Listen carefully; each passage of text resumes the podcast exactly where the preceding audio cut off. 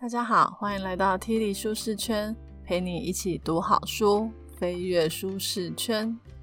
上一集呢，我们聊早餐，这一集我们来聊午餐跟晚餐的美食有什么样的历史，也聊聊看这些美食要怎么吃才对味，还有要去哪里吃才到底。今天我们要介绍这本书叫《百年饭桌》，是由本名李乃浩，笔名边神老师所写的。我平常就是那种超爱看美食节目的人，我的 YouTube 打开大概有一半都是美食频道，像时尚玩家、闹着玩、千千进时钟、肥波，都是我长期在看的节目。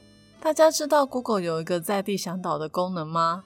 就是你只要为某一个地点评分、传照片、写描述，就可以积点。总共有十集，我本人已经是第八集的在地向导了。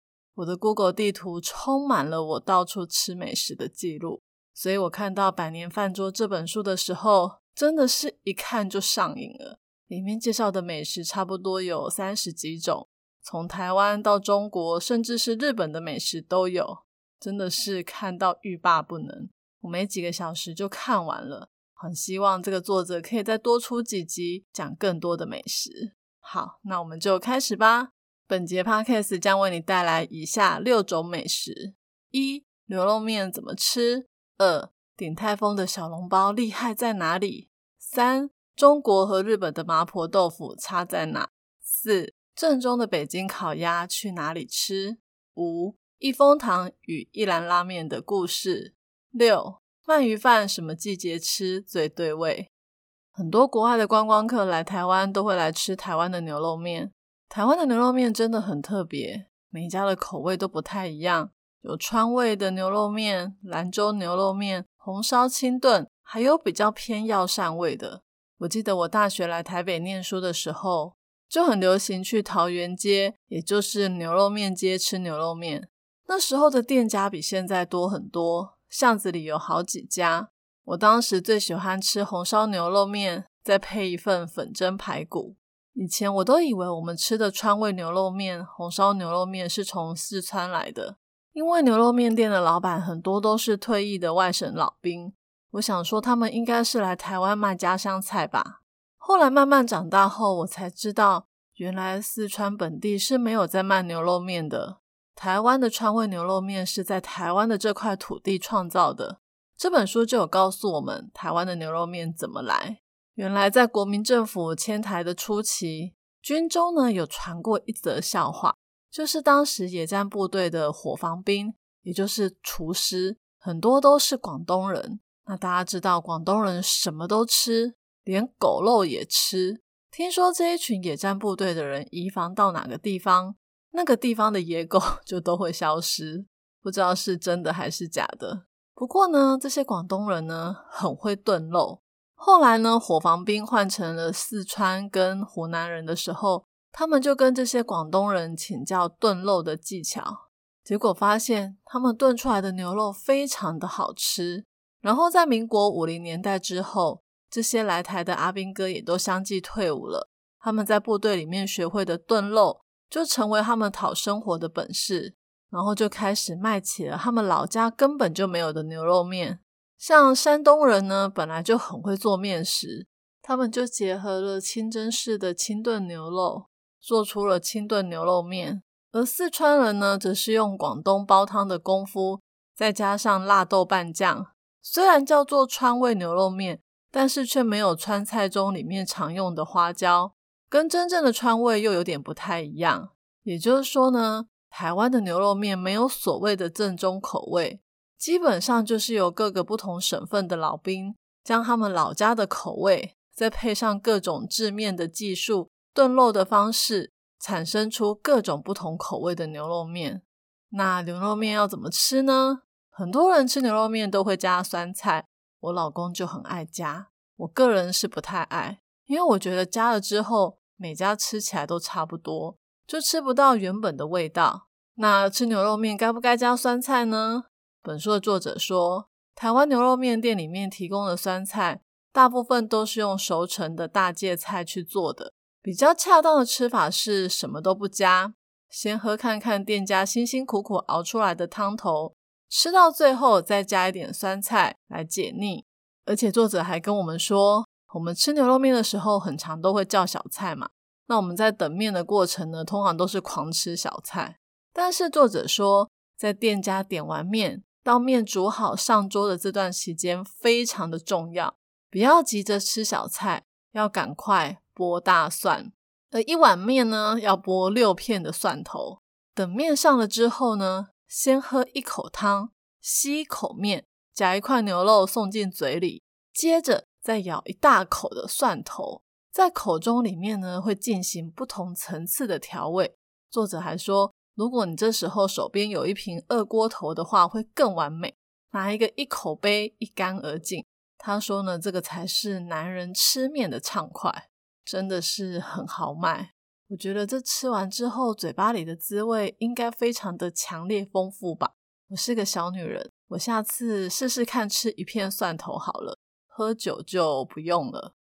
接下来第二道美食，想要跟大家介绍台湾之光鼎泰丰小笼包。之前吃鼎泰丰都要去永康街跟一大堆人排队，然后呢，在那一栋餐厅里面小小的桌子上吃小笼包。不过现在鼎泰丰已经超多分店了。大家都知道鼎泰丰最有名的是十八折的黄金外皮，皮薄馅又好吃。但其实呢，很多卖小笼包的师傅也很厉害。那为什么鼎泰丰可以一枝独秀呢？在二零一五年的时候，有一个外国人叫做克里斯多夫·圣卡维西，他花了十六个月吃了五十二家小笼包的馆子，并且出版了一本叫做。上海小笼包索引的书，他用皮薄、多汁、肉鲜这几个指标来评论这五十二家的小笼包。那这一位圣卡维西当初为什么会想要写这本书呢？是因为很多人都说鼎泰丰是连锁经营，是给不懂门道的外国人吃的，价格又很贵。在上海呢，鼎泰丰一颗要卖到快三十块的台币。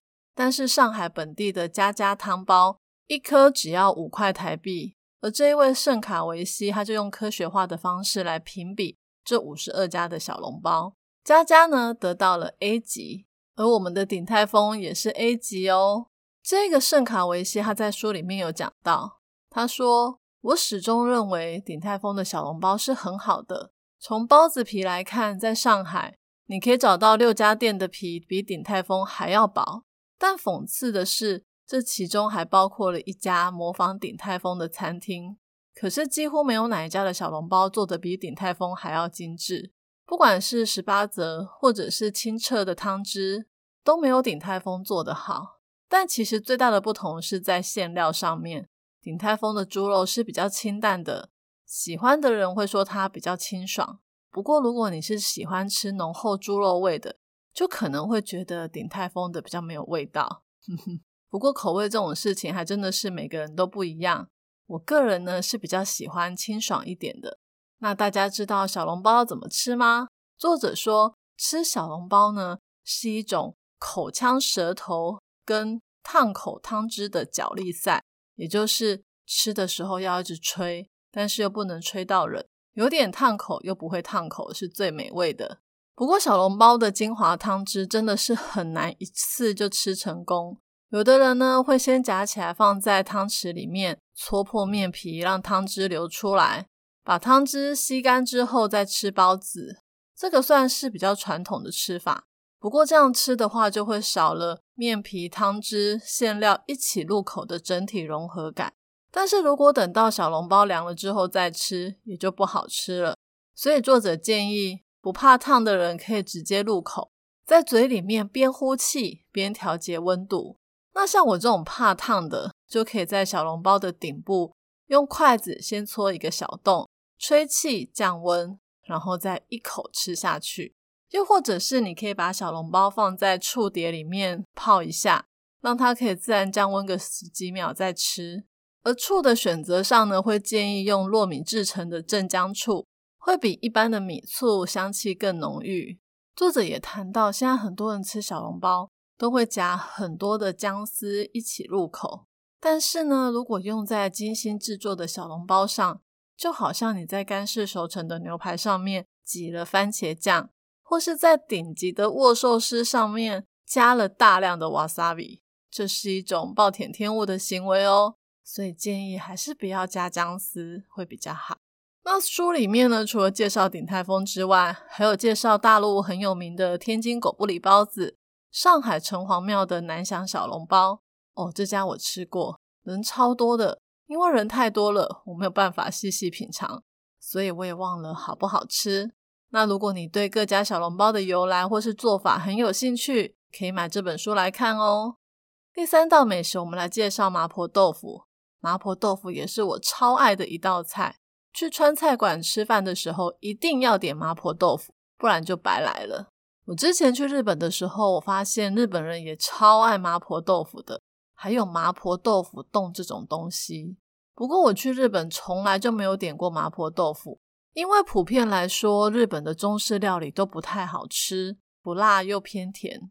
在这本书里面呢，作者一开始介绍麻婆豆腐的时候，就提到一家叫陈麻婆豆腐的餐厅。我一看到这个餐厅名字的时候，我第一个想到的就是，这应该是日本料理达人陈建一开的店吧。不知道大家有没有听过陈建一？我大学的时候有个很红的日本节目叫做《料理的铁人》，陈建一呢就是节目里面中华料理的铁人。我真的超爱看美食节目的，所以这种节目我都不会错过。看他们煮菜真的是超疗愈的。那陈建一的爸爸呢叫陈建明，他被日本人称为是日本川菜之父，也就是他把麻婆豆腐传到日本的。对日本人来说呢？陈建明就等于麻婆豆腐的代名词，甚至可以代表整个四川的料理。而陈建明呢，是在一九四七年的时候离开四川到日本发展。他在日本开了一家叫四川饭店的餐厅。他当时呢，还会去上日本的电视，教日本人怎么煮川菜，像是干烧虾仁、回锅肉、担担面，都特别的受欢迎。其实陈建明呢，一开始也是想要做川式的麻婆豆腐，但是那个时候豆瓣酱在日本很难买，再加上日本人也不太爱吃辣，所以陈建明就用味增、辣椒来代替花椒跟豆瓣酱来调味。再来就是四川正宗的麻婆豆腐是用牛肉的绞肉，但是陈建明是用猪绞肉。所以这也是为什么我看到陈麻婆豆腐的时候，我会以为是陈建一开的。很多日本人也都以为这家店是陈建一他们家开的，但其实不是。陈麻婆豆腐可是四川正宗的麻婆豆腐创始店哦。那这个就要讲到麻婆豆腐这道料理是怎么来的。在一八六二年的成都，有一对夫妻呢，从四川的乡下到成都来谋生。那个丈夫呢，叫做陈春富，太太叫温巧巧。他们开了一家餐厅，叫做陈兴盛饭铺。他老婆温巧巧的厨艺非常的好，所以他就是负责掌厨的。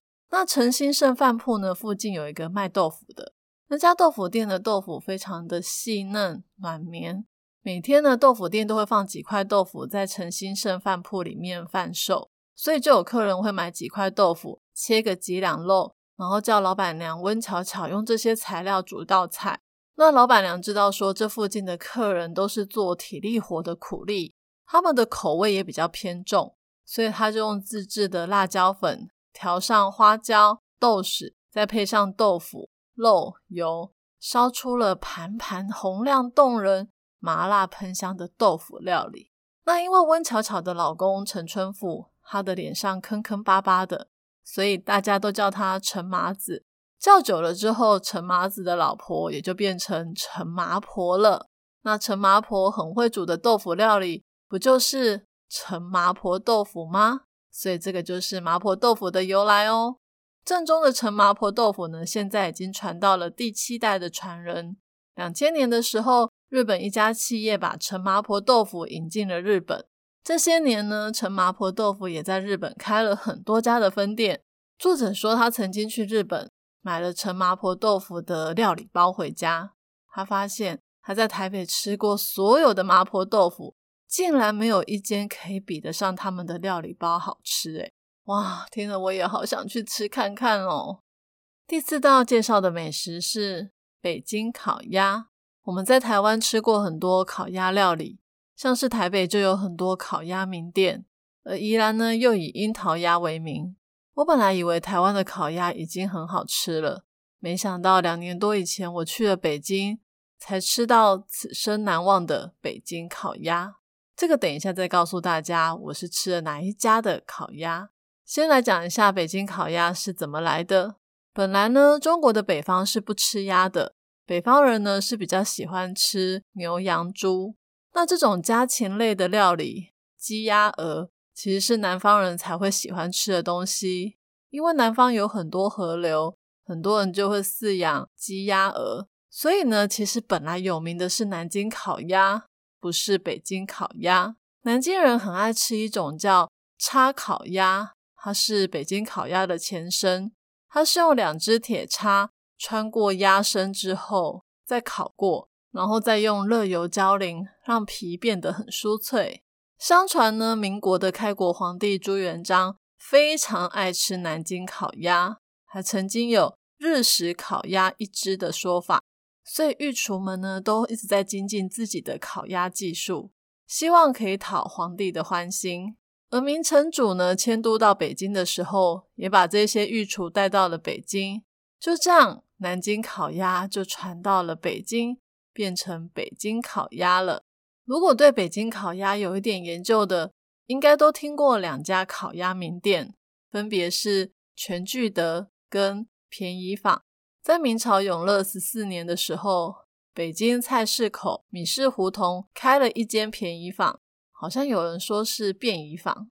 它的意思呢，就是方便宜人，也就是便宜不贵。这是北京的第一家烤鸭店。便宜坊的烤鸭呢，是属于焖炉烤鸭，是不用明火的。在清朝同治三年的时候，有一位原本经营鸡鸭生意的商人，叫做杨全仁，他呢。就接手了北京前门大街一家快要倒闭的德聚全干果店，然后呢，聘请的烤鸭师傅开了全聚德。全聚德的烤鸭呢，它是属于挂炉烤鸭，它用的是明火，就是把鸭子挂进一个拱形门开放式的炉子里面烤。烤出来的鸭子呢，不止外形很美观、饱满，色泽还很鲜艳，而且皮很脆，肉很嫩。我们在台湾吃的大部分都是属于全聚德这种挂炉烤鸭。那正宗的北京烤鸭要怎么吃呢？很多人吃烤鸭就是把它卷在饼皮里面，然后沾一堆酱来吃。但其实步骤是这样的：要先把荷叶饼的饼皮摊开，铺在盘子上面，然后再把葱条或葱丝沾上甜面酱放在第一层。这个目的是为了要让肉味去腥。接着再放上小黄瓜来调节油腻感，然后呢，夹个两三片三分皮七分肉的片鸭，再沾一点甜面酱放在第三层。之后呢，要用筷子压在鸭肉上面，把饼皮由左至右对折一半，再从上方往下对折到底部，最后再由右到左对折，然后把筷子抽出来。这样子包出来的烤鸭卷会很紧实，而且吃的时候汁液也不会漏。不知道这样讲大家听得懂吗？我下次也来试看看好了。哦，对，吃烤鸭呢也要讲究季节哦。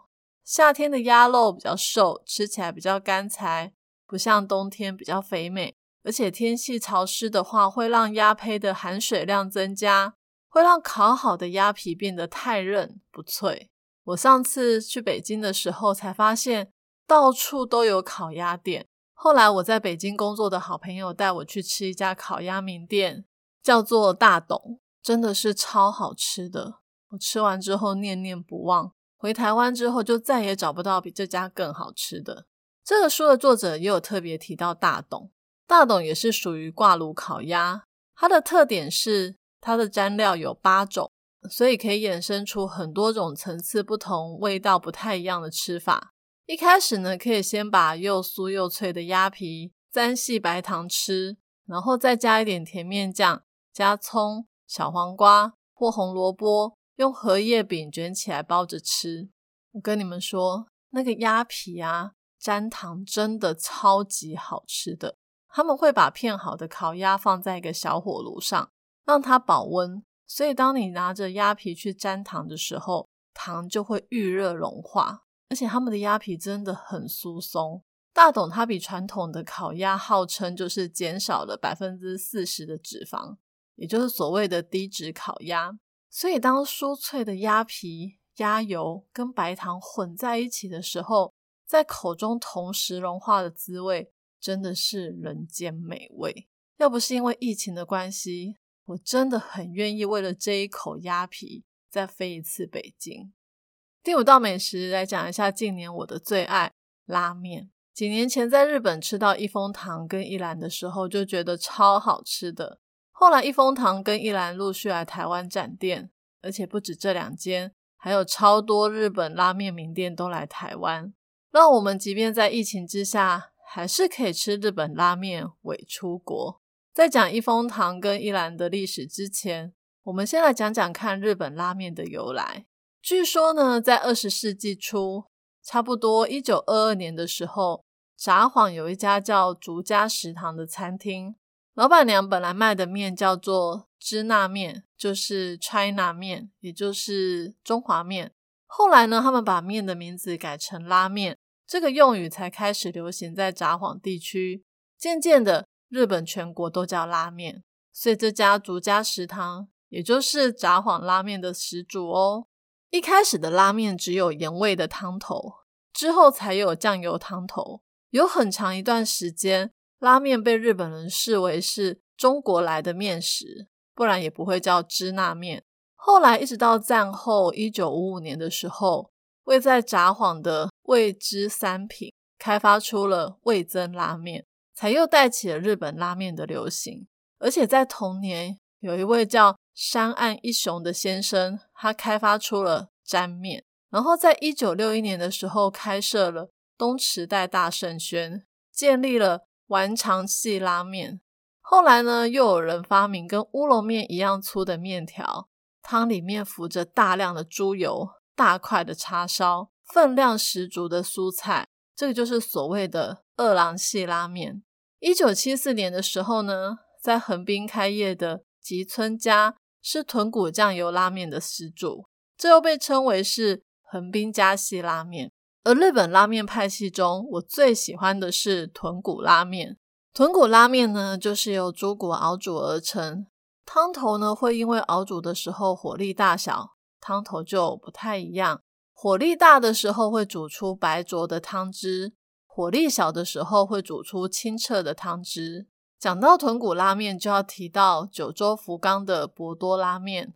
我们现在所看到的博多拉面，是受到九流米拉面名店三九这家店的影响。据说呢，本来的豚骨拉面都是属于小火慢煮的清汤型。有一次呢，也就是这个三九的那一家拉面店的老板，他本来呢卖的也是豚骨清汤拉面，但是有一天他出门去买东西。他就请他妈妈顾一下炉火，没想到回来一看，整锅汤居然因为长时间用大火熬煮而变得白浊一片。他本来想说啊，这一整锅毁了。不过试了一下味道之后，发现这种浓郁的白汤跟清汤比起来，竟然更有层次感。所以呢，也就无心插柳的研发出大家熟知的白灼豚骨汤底。我们现在吃的一兰啊、一风堂都是这种白灼的豚骨汤底拉面，真的是超级感谢那一位妈妈的。不知道大家去吃拉面的时候，会不会常常为了要选粗面还是细面而困扰？我以前因为很爱吃一兰，所以大部分我都会选细面。但事实上呢，博多拉面它采比较细的面，是因为比较容易吸收汤汁。不过也因为这样，因为细面泡久了就会很容易软烂。所以面量特别的少，一坨的面大概是一百克左右。所以这个也衍生出博多拉面的一个饮食的特色，也就是屉玉。大家应该有听过吧？屉玉就是加面的意思。那为什么会提供屉玉呢？它的用意就是怕面在汤里面泡久会软。那就会有人问：那你干脆不就用粗面就好了吗？这个也是有原因的，因为当时呢，在这个地方的鱼市场非常的繁忙。他们要在最短的时间让客人吃饱，所以必须要减少煮面的时间。也因为这样才会用最细的面条。那偏偏细面又不能泡在汤里面太久，所以少量的细面以及加面，也就是屉玉的拉面文化，才因为这样子而产生。那我们接下来就来讲两家超有名的豚骨拉面，也就是一风堂与一兰。一九八五年的时候，河源成美先生创立了博多益丰堂，大家知道吗？一般的日本拉面店因为是庶民美食，所以它跟那种牛洞店一样，一进去都是一大群男人呢围着柜台大口吃面，非常的好卖，所以很多女生是不敢一个人进去的。而益丰堂的老板呢，就把益丰堂变高级了。他主打女性单独来吃面也不会觉得不自在。店里面非常的整洁，又充满了设计感。我之前曾经一个人在池袋的街头，想说要找一间拉面店吃饭，逛了很久，最后看到了一家益丰堂。那个气氛真的很像咖啡厅，很舒服，真的是可以让我这种从台湾来又不会讲日文的女生都敢进去。再来讲一下我的爱店一兰。一兰呢，在一九六零年的时候，在福冈市开业。当时是有一对夫妻经营的小面摊，不过那时候名字也不叫一兰，叫做双叶拉面。一直到一九六六年，他搬到了福冈县南部的一个小郡市，才改名叫一兰。原本创立一兰的老夫妻本来想要把一兰收掉，但是一兰呢有一个全日本非常罕见的特色，就是。爱吃一兰的熟客，竟然自己自发性的办起了会员制，也就是这一群死忠客人的坚持，才把老夫妻的拉面味道传承下来。那现在的社长叫吉富学，他出生于北九州市，毕业于第一经济大学。他十九岁的时候就在一兰打工，而且学习餐饮管理，也就变成了老夫妇的接班人。后来就把一兰发扬光大了。现在的一兰规模有多大，大家应该都见识到了。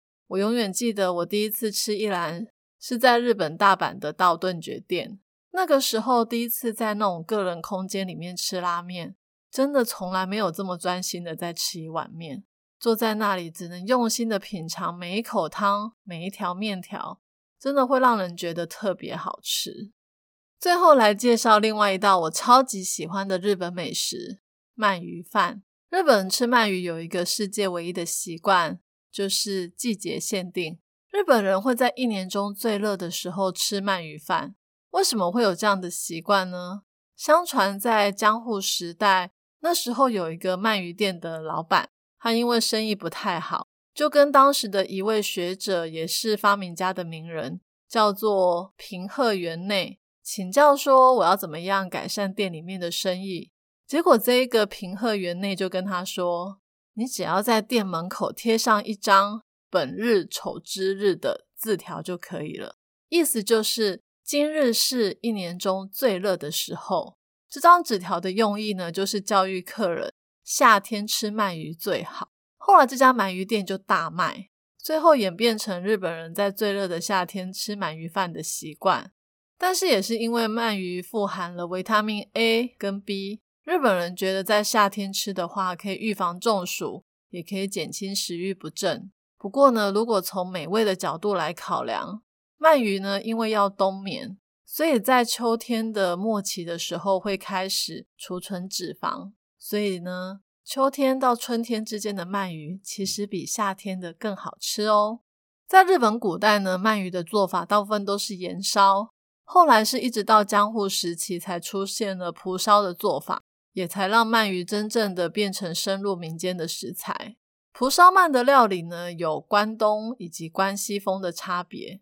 关东的做法是先把鳗鱼从背部剖成两半，串入竹签，再切下头部，不从鱼腹下手。有一个说法是因为关东是武家社会，他们不想要剖鱼腹，因为会跟武士切腹联想在一起。